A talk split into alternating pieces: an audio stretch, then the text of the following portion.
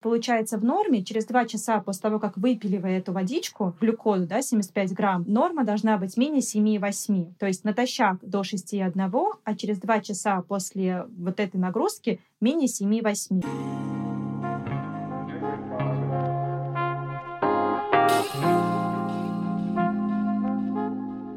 Добро пожаловать на подкаст «Начало». С вами его ведущая Юлия в поисках женского здоровья и душевного равновесия.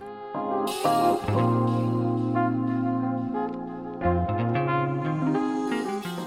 Сегодня у нас в гостях врач-эндокринолог Анастасия Сокарева, и мы поговорим о диабете и его связи с менопаузой. Здравствуйте, Анастасия. Расскажите, пожалуйста, почему, в принципе, не только диабет, а буквально все болезни обостряются в период менопаузы? Добрый день, уважаемые слушатели. Хочу в первую очередь сказать, что менопауза — это физиологический процесс. Он связан с тем, что постепенно угасает репродуктивная функция женщины, и это связано с тем, что снижается уровень главного женского гормона эстрогена. Все последующие изменения связаны именно именно с этим снижением этого гормона. Конечно, не стоит говорить о том, что все заболевания обостряются. Наверное, тактичнее будет и правильнее сказать, что развиваются менопаузальные расстройства. К ним, конечно, в первую очередь относятся урогенитальные расстройства, вагиниты, циститы могут беспокоить женщину в этот момент, разные воспалительные заболевания, также недержание мочи тоже очень часто женщины сталкиваются с такой проблемой. К таким расстройствам также можно отнести вегетососудистые заболевания, которые будут проявляться в виде прилива жара, потоотделения повышенного. Это чаще всего наступает в раннее менопаузальное время и также связано с снижением именно гормона эстрогена. Отдельно хочу рассказать про метаболический синдром, потому что эстрогены, они влияют очень сильно на обмен веществ в целом, и когда функция их снижается, количество их снижается, то развиваются многие метаболические осложнения. В первую очередь это касается ожирения. Стоит не забывать про то, что снижается плотность кости, и такие заболевания, как остеопения и остеопороз, тоже могут встречаться в время менопаузы. Вы сейчас упомянули метаболический синдром. Можете вот подробнее углубиться, какая все-таки связь между периодом менопаузы и снижением эстрогена, и вообще какую роль эстроген играет в обменных процессах организма женщины? Смотрите, женские половые гормоны, они контролируют обмен жиров, обмен углеводов в организме, ускоряя расщепление жиров.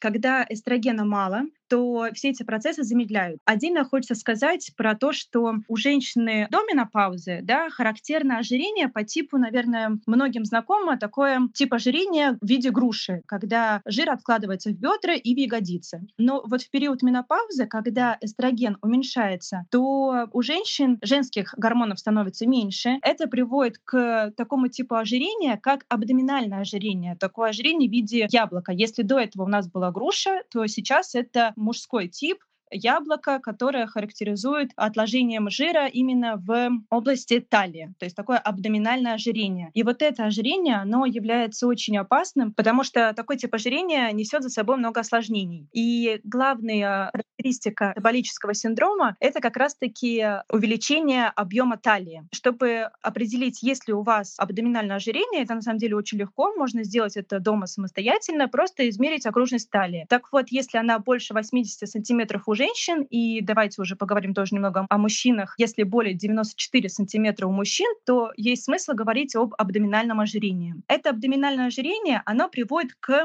инсулинорезистентности. Расскажу отдельно, что это такое, и эта инсулинорезистентность в будущем будет приводить к развитию преддиабета, а дальше уже к диабету второго типа. Если сказать еще о том, какие проявления метаболического синдрома есть, то помимо абдоминального ожирения, которое мы только что упомянули, это повышение артериального артериального давления, которое также приходит с возрастом, которое также связано с тем, что объем организма, когда масса тела увеличивается, это большая нагрузка на сердце, большой объем крови, который нужно качать. И это все может проявиться в повышении артериального давления. Следующий пункт в метаболическом синдроме — это повышение уровня плохих холестеринов. Наверное, многие знают, что есть два вида холестерина. Это либо протеины высокой плотности и либо протеины низкой плотности. Так вот, во время менопаузы, когда эстрогена мало, к сожалению, либо протеины низкой плотности, которые плохие, они повышаются, а либо протеины высокой плотности, которые наши хорошие, они уменьшаются. И вот этот вот дисбаланс, он тоже входит вот в этот метаболический синдром. Еще один критерий метаболического синдрома — это повышение глюкозы крови. Это может быть проявление либо преддиабета, либо уже наступление самого диабета. Эти основные критерии — абдоминальное ожирение, окружность талии более 80 сантиметров, артериальная гипертензия, дислепидемия, повышение усвояемости глюкозы крови, вот эти пункты, они являются метаболическим синдромом. Анастасия, может ли уже имеющийся диабет привести к наступлению более ранней менопаузы или, возможно, к более тяжелому протеканию климакса? Скорее всего, на этот вопрос я отвечу, что нет, сам сахарный диабет, скорее всего, не приведет к ранней менопаузе. Я не читала такой литературы, и, скорее всего, вот именно этот механизм такого, скорее всего, не случится. Но сахарный диабет и менопауза вместе, они, конечно, играют отрицательную роль друг на друга, потому что сам по себе менопаузальный период, он влияет на инсулинорезистентность, которая очень усугубляет сам процесс сахарного диабета, да, само это заболевание. И у женщин, которые уже страдают сахарным диабетом, они могут отмечать то, что вот именно в этот период компенсация диабета становится намного труднее, лекарства работают намного хуже, потому что вес становится больше, двигаться тоже женщина в этот период может стать меньше, у нее может стать меньше желания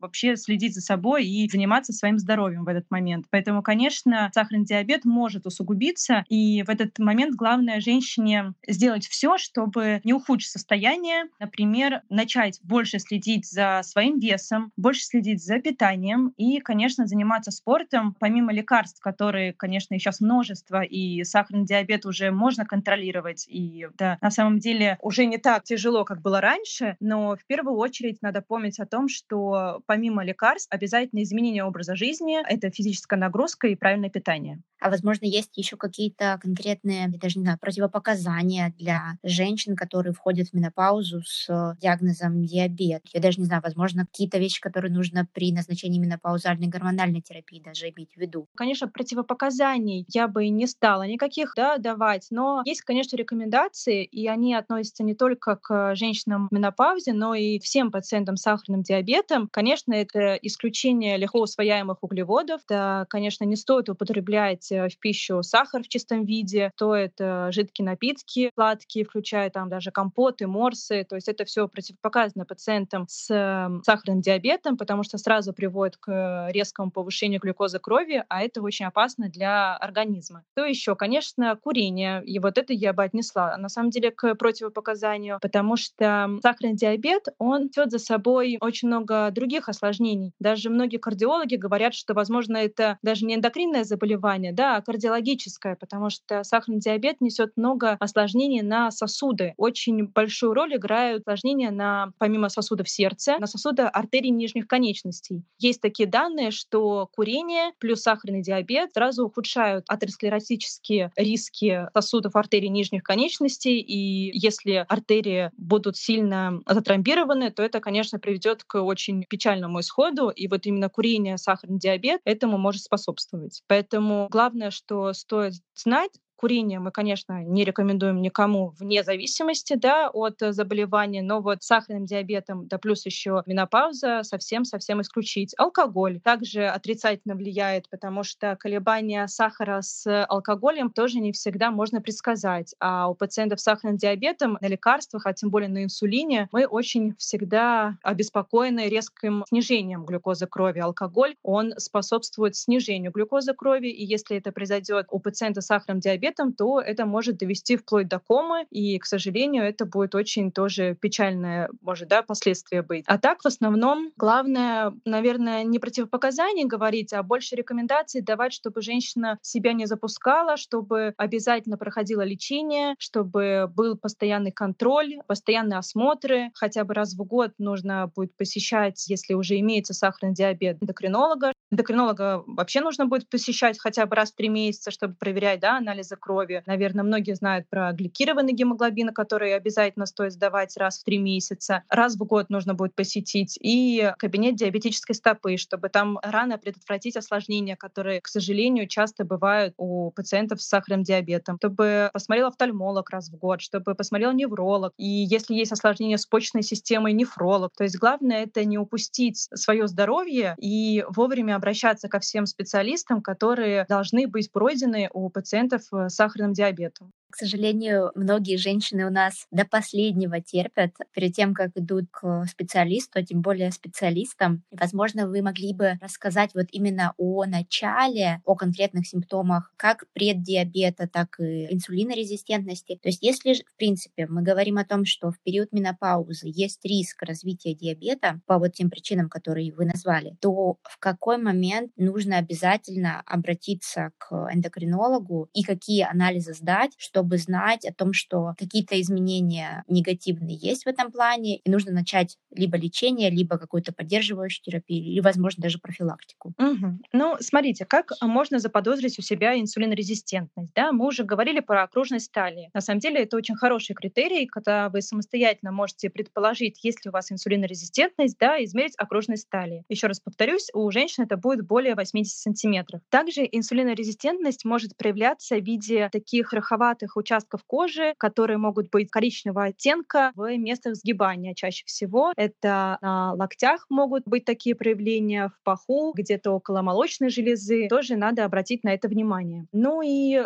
главное, симптомы сахарного диабета, я думаю, они многим уже известны. Давайте обязательно о них расскажу. Это в первую очередь сухость во рту, повышенная жажда, учащенное мочеиспускание. Это вот такие основные симптомы. Также могут беспокоить трещины на коже, плохое заживление ран, зуд половых органов, ухудшение зрения, и если все эти проявления отмечаются да, у человека, у женщины, то, скорее всего, стоит обратиться к врачу-эндокринолога, даже не к врачу-эндокринологу, а можно просто к терапевту, который для начала посмотрит глюкозу крови. То есть самый такой надежный маркер того, что глюкоза повышена, это просто сдать кровь. Дается венозная кровь, и если там отмечается повышение глюкозы натощак более 7, то здесь уже надо рассматривать, есть ли у нас сахарный диабет. Возможно, терапевт вас сразу отправит к эндокринологу, эндокринологу, чтобы повторно назначить нужные анализы. Чаще всего одного измерения недостаточно, нужно подтвердить через пару дней еще одним анализом крови. И если там также отмечается повышение выше нормы, то уже будет поставлен диагноз либо сахарный диабет, либо преддиабет. Могу рассказать про критерии. Там нужно будет немножко в цифрах больше разобраться. Конечно, Анастасия, давайте углубимся немножко в цифры. Параллельно сразу еще попрошу вас сказать о также критериях по инсулинорезистентности, когда это еще не диабет, но отличное время пойти и просто провериться. Отличный вопрос. Попробую вас как-то не запутать, потому что цифр будет много, но давайте попробуем. Смотрите, когда мы сдаем венозную кровь натощак, норма — это менее 6,1 натощак, и также еще смотрится такое исследование, как глюкоза с нагрузкой, чтобы понять, как организм организм вырабатывает, вот в хорошем ли количестве он вырабатывает инсулин, чтобы подавить очень такое большое количество глюкозы. Этот тест называется пероральный глюкозотолерантный тест, когда пациенту дается 75 грамм глюкозы. Это такой, чаще всего в виде порошочка. Глюкоза разводится в стакане воды, и нужно выпить ее ну, там, в течение одной-двух минут. Водичка очень сладкая, очень противная, но вот это считается таким достоверным критерием такой большой нагрузки, чтобы определить, справится ли ваша поджелудочная железа с такой нагрузкой глюкозы. То есть получается в норме через 2 часа после того, как выпили вы эту водичку, глюкозу, да, 75 грамм, норма должна быть менее 7,8. То есть натощак до 6,1, а через 2 часа после вот этой нагрузки менее 7,8. Если мы уже говорим о сахарном диабете, то натощак ставится диагноз, если глюкоза будет более 7, а через 2 часа после вот этой нагрузки будет более 11,1. Также сахарный диабет может быть поставлен, если вы случайно определили глюкозу крови, может быть, у вас дома есть глюкометр, может быть, вы на приеме у врача, вам решили померить да, глюкозу, и она более 11,1, то это тоже говорит о том, что уже есть сахарный диабет. Напоминаю, что должно быть два критерия. Желательно смотрит один раз и потом через 2-3 дня смотрит повторно глюкозу крови. Это в идеале. Если анализы не соответствуют ни норме, ни сахарному диабету, то могут быть такие нарушения, как нарушенная толерантность к глюкозе, то есть чувствительность. Что это значит? Это когда натощак глюкоза крови менее 7, то есть до сахарного диабета как бы еще не дотянула, еще не, не больше 7, как должно быть при сахарном диабете. Но через 2 часа уже тоже не норма. То есть через 2 часа после того, как выпивается вот этого 75 грамм глюкозы, глюкоза будет от 7,8 до 11. То есть получается это больше нормы, но еще не дотягивает до сахарного диабета. И это говорит о том, что уже есть проблемы с усвоением глюкозы, что уже есть, возможно, инсулинорезистентность, что инсулин уже работает плохо, и это уже повод задуматься об изменении образа жизни и, возможно, даже начать медикаментозную терапию. Также может быть встречаться нарушенная гликемия натощак. Это говорит о том, что глюкоза крови будет повышена только утром. То есть утром она будет не норма, но не будет доходить до сахарного диабета. Это показатель от 6,1 до 7. А через 2 часа после нагрузки будет норма, такая же, как и у обычного человека без каких-то нарушений, до 7,8. Если у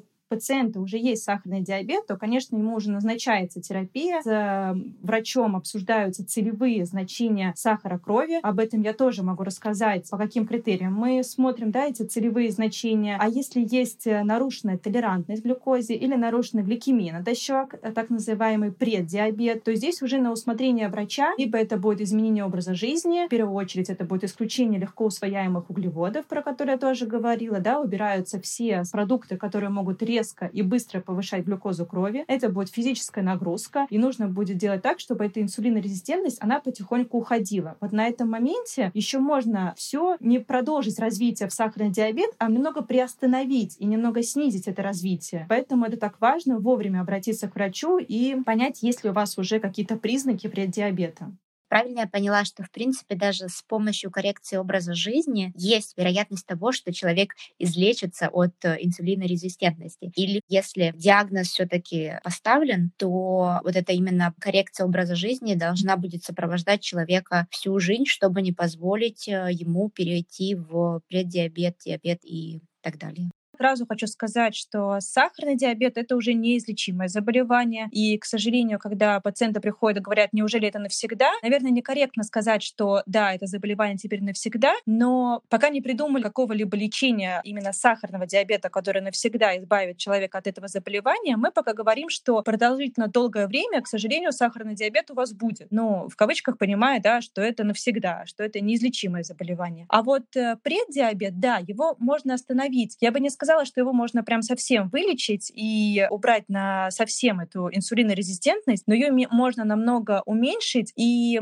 предотвратить развитие сахарного диабета, которого мы боимся больше всего. То есть мы замедляем этот процесс, улучшаем эти показатели, и, скорее всего, это просто вот остановится на этапе вот этого преддиабета. И это, конечно, в идеале, если мы достигли этого, то мы очень помогаем пациенту и предотвращаем дальнейшее развитие сердечно-сосудистой сосудистые осложнения, потому что они также очень связаны с сахарным диабетом. Поэтому очень важно вовремя остановить именно развитие в сахарный диабет какую роль будут играть диеты в коррекции образа жизни женщины в менопаузе, та, которая также имеет инсулинорезистентность конечно, суточный колораж, да, если мы видим, что у нас постепенно идет прибавка массы тела, и мы растем в талии, то суточный колораж есть смысл уменьшить, но тоже, да, до значения, которые все-таки нам будут физиологичны для организма. И питание, оно, конечно, индивидуальное. Я ни в коем случае не рекомендую каких-либо отдельных диет, и я бы не сказала, что вот есть какая-то диета, которая сто процентов вам поможет, и вот инсулинорезистентность уйдет. Нет, стоит полностью придерживаться просто здорового здорового образа жизни, если мы говорим об инсулинорезистентности, есть такие продукты, которые подразделяются на гликемический индекс. Очень интересная такая система разделения продуктов. Что она обозначает? Есть продукты, которые очень быстро повышают глюкозу крови, есть, которые повышают ее более медленно. И вот этим пациентам, у которых уже есть инсулинорезистентность, мы рекомендуем продукты, которые будут усваиваться и повышать глюкозу медленнее. К тем продуктам, которые имеют высокий гликемический индекс, это значит, что глюкоза очень быстро будет усваиваться организмом, а нам это не надо, потому что глюкоза и так постоянно в крови находится из-за инсулинорезистентности. Это в первую очередь жидкие продукты, потому что чем пища легче попадет в организм, а если это берем там и простой, не знаю, Кока-Колу, то она уже начнет всасываться прямо во рту. И уже даже вот на этапе, когда она у вас, вы ее даже не успели проглотить, она уже практически попала в ваш кровоток.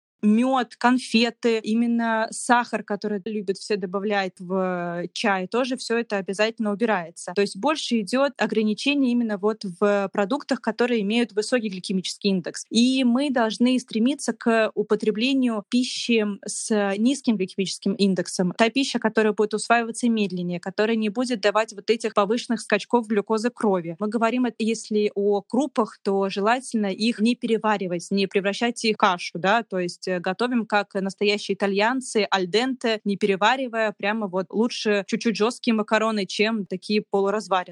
Рекомендуется, например, употреблять картошку. Она у нас тоже очень быстро может всасываться также уже практически во рту. Потом желательно убрать хлебобулочные изделия, которые прибавляют и вес, и тоже быстро повышают глюкозу крови. То есть акцент лучше делать на то, как быстро будет усваиваться глюкоза от тех продуктов, которые вы будете есть. Также есть смысл пересмотреть свой рацион питания в смысле перекусов. Например, некоторые люди любят есть много раз в день, но если вы так любите, то стоит продумывать, из чего будет состоять ваш перекус. Если это будет яблоко или пирожное, конечно, это будет плохо для пациентов, у которых уже есть инсулинорезистентность. Если вы хотите перекусить, возьмите лучше салат, пожалуйста, помидоры, огурцы и там зелень. Это замечательный перекус. Можно добавить белок, можно добавить рыбу или кусок мяса. То есть это будет практически полноценный такой вкусный перекус, и он практически не будет давать вот этих вот колебаний глюкозы крови. Также по поводу физической активности вы можете заняться спокойным, любимым делом, но которое будет тоже придавать какую-то физическую нагрузку. Это может быть йога, это может быть танцы, может быть, вы любите, может быть, вы любите там пешие прогулки, пожалуйста, можете долго ходить, это тоже, в принципе, снижает вес и также снижает глюкозу крови. Поэтому не стоит перебарщивать, конечно, но и физическая нагрузка должна быть. Анастасия, спасибо вам большое за ваше время, за столько интересной, полезной информации. Скажите, пожалуйста, если кто-то из слушателей или подписчиков захочет выйти с вами на связь, возможно, воспользоваться вашими услугами, где можно вас найти и как вас найти? Спасибо большое, с вами было тоже очень приятно. Я надеюсь, что, правда, получилось много интересной информации. Меня можно найти в Инстаграме. Я думаю, ссылка будет на мой Инстаграм ниже предоставлена. Пожалуйста, читайте мои публикации в Инстаграме и пишите, обязательно вам отвечу. Анастасия, спасибо вам еще раз. Вам прекрасного дня и всего самого наилучшего. До свидания. Спасибо большое, взаимно. До свидания.